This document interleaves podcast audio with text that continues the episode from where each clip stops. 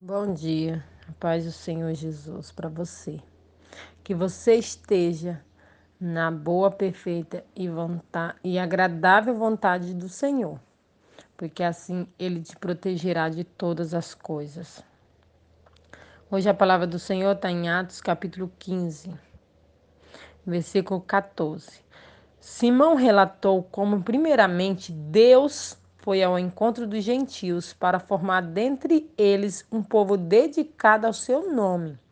E com isso concordaram as palavras dos profetas, como está escrito.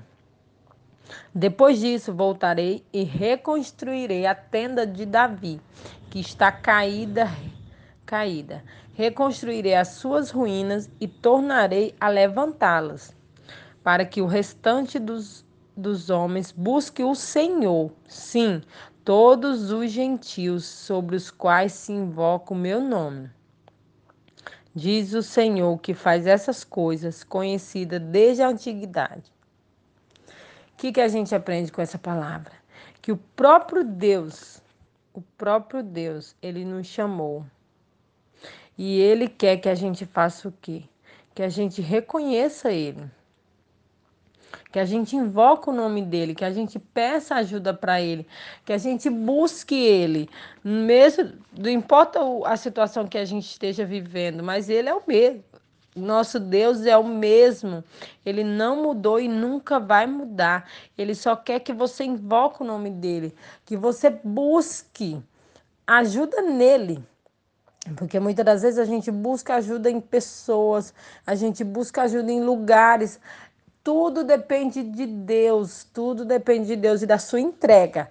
Você pode ir na igreja, você pode ir na melhor igreja que existe no mundo, mas você precisa se entregar para você ser transformado, para você ser transformado e você receber tudo aquilo que Deus tem preparado para a tua vida, para a tua família, para a tua casa.